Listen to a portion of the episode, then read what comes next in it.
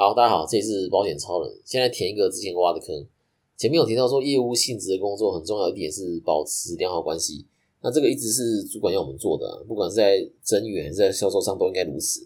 那今天我要增援一个对象，虽然他最后没有选择来我这边，那之后也都是好朋友。那我有些朋友要从单一公司要换到保险公司的时候，也会来找我聊聊。而且也不是说每一个聊完都会来我这里，我觉得这个很正常。但是我也不会因为说，哎，最后没有选择我这里，那我之后就不理他，就不理这个朋友。后来我们都还是会讨论一些案例啊，或者交换一些心得这样。那甚至在理赔上，如果有遇到困难的话，也都会互相协助。但是我必须老实说，在这个协助的力度上，我必须要控制。那今天我自己底下的伙伴，如果要我协助的话，我当然是全力协助，能帮就帮。呃，没办法帮的，我也会想办法说，哎，找其他人来协助。但是今天如果是同一的伙伴要我协助呢，我当然还是协助啦。那像刚刚说的，我必须要控制力度。自己底下的伙伴要协助，我的协助力度是百分之百。但是同意要协助的话，我可能是百分之五十甚至三十。我举个例子，假如说这个白内障手术要理赔，那送理赔后呢，却被保险公司告知说，哎，手术的地点不是在医院，所以不理赔，那怎么办呢？那今天如果是我底下的伙伴来问我啊，我会直接传一个尽管会在民国九十九年的函释给他。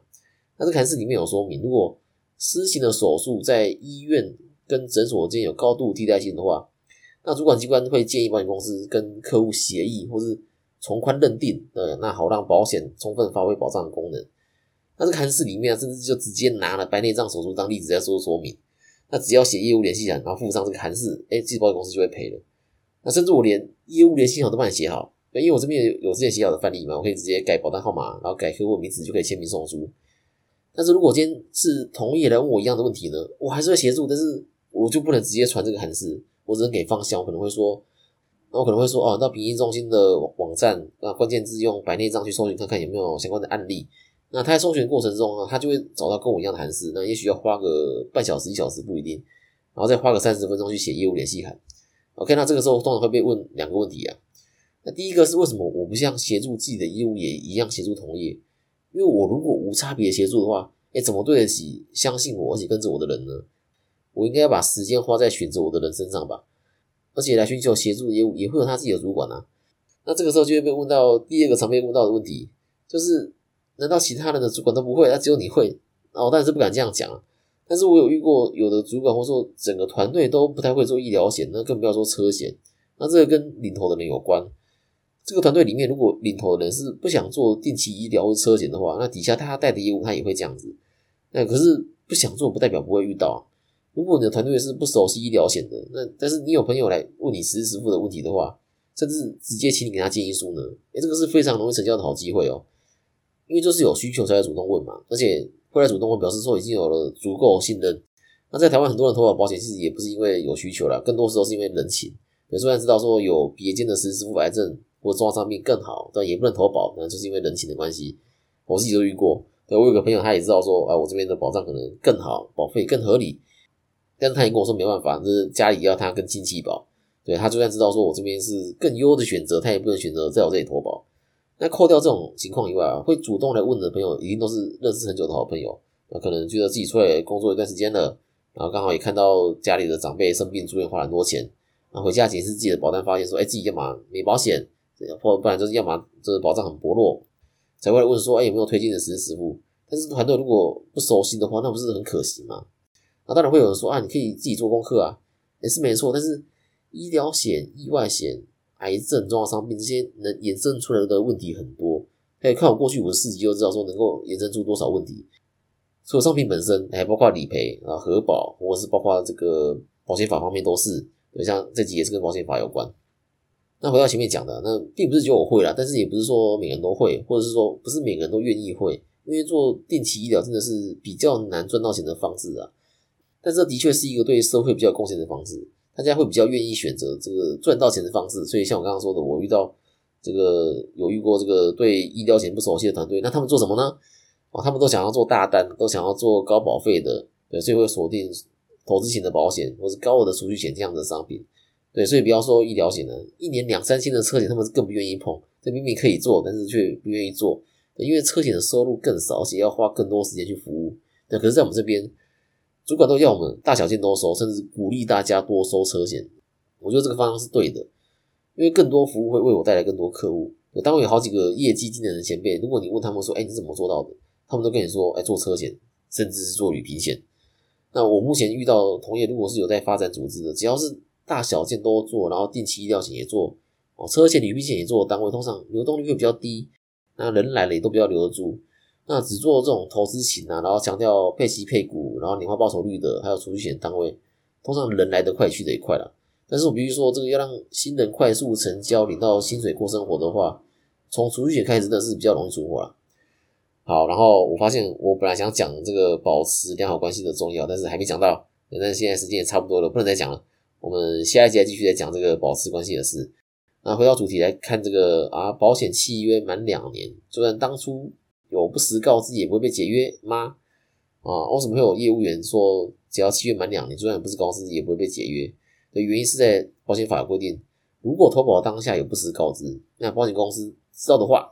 啊，可以解除契约，而且不会退保费啊。但是，哦，就这个但是，当保险公司知道你有不实告知，但是这样契约已经满两年的话呢，保险公司就算知道，他也不能解，所以才会有业务说，哦，带病投保只要满两年就不会被解约。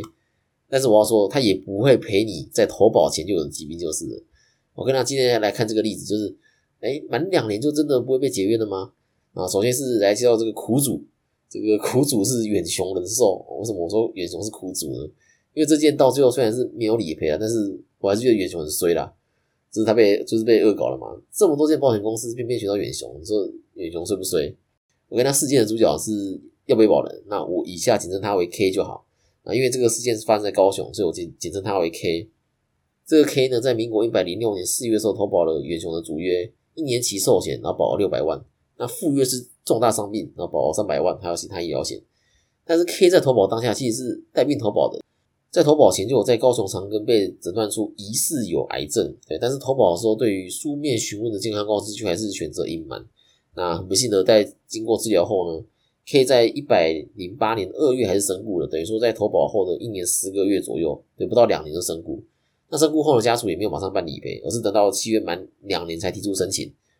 那通常金额越大的理赔，那保险公司就越会调病例。这件光是身故的六百万，加重大伤病的三百万，还有这一年多来的住院费用九十八万，也加起来就将近一千万的理赔。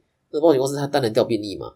那一旦就发现说，哎，K 在投保当下就疑似有癌症了，所以不但拒赔，而且还解除契约。那 K 的家属当然是不服，就闹到法院。那在法院里，K 的家属就说，哎，这个投保当下他并不晓得 K 有癌症。我心里想说，怎么可能不知道？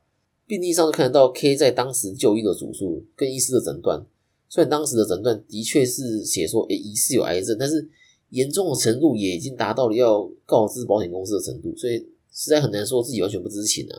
对，因为医生也一定有跟 K 说他的病情，而且要是真的不知道，怎么会突然投保六百万的寿险跟三百万的重大伤病呢？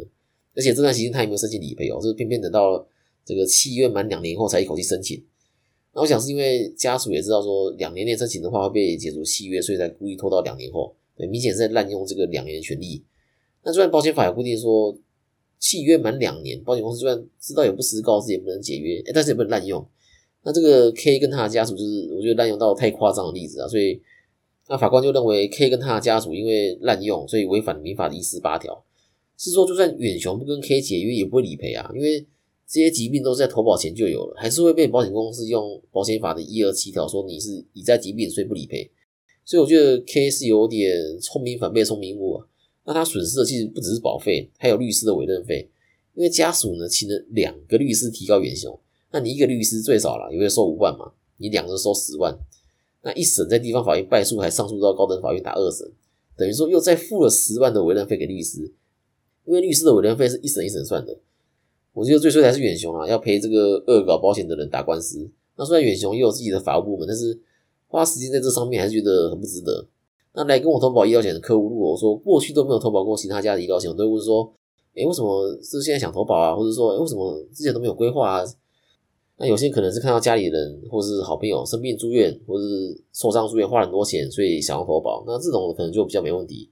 但是什么事都没发生就突然想规划投保的，可能就有点问题。那这也不是全部都有问题啊，是我也遇过说很多是观念好的，就二十出头岁很健康，他就投保，那这样当然最好了，最没问题，就是不用怕被抽体检，你不用搞这个什么两年不两年的问题。好了，我们来看留言啊，青蛙传了个赞的贴图，啊，海王说谢谢你的资讯，啊，感谢两位的支持。正确的用保险将风险转移给保险公司，能起到安定社会的作用。但是我跟你讲有限。今天这里对你有帮助的话呢，把我的频道或这节目传给你的朋友，让你的朋友也能找到适合自己的保险。按下关注，还有五星加评论，欢迎留言讨论。资产专程医疗险规划，或是其他保险问题，可以到 IG 跟我联络。合作邀约可以来信，没有在简介。那我们就下次见啦，拜拜。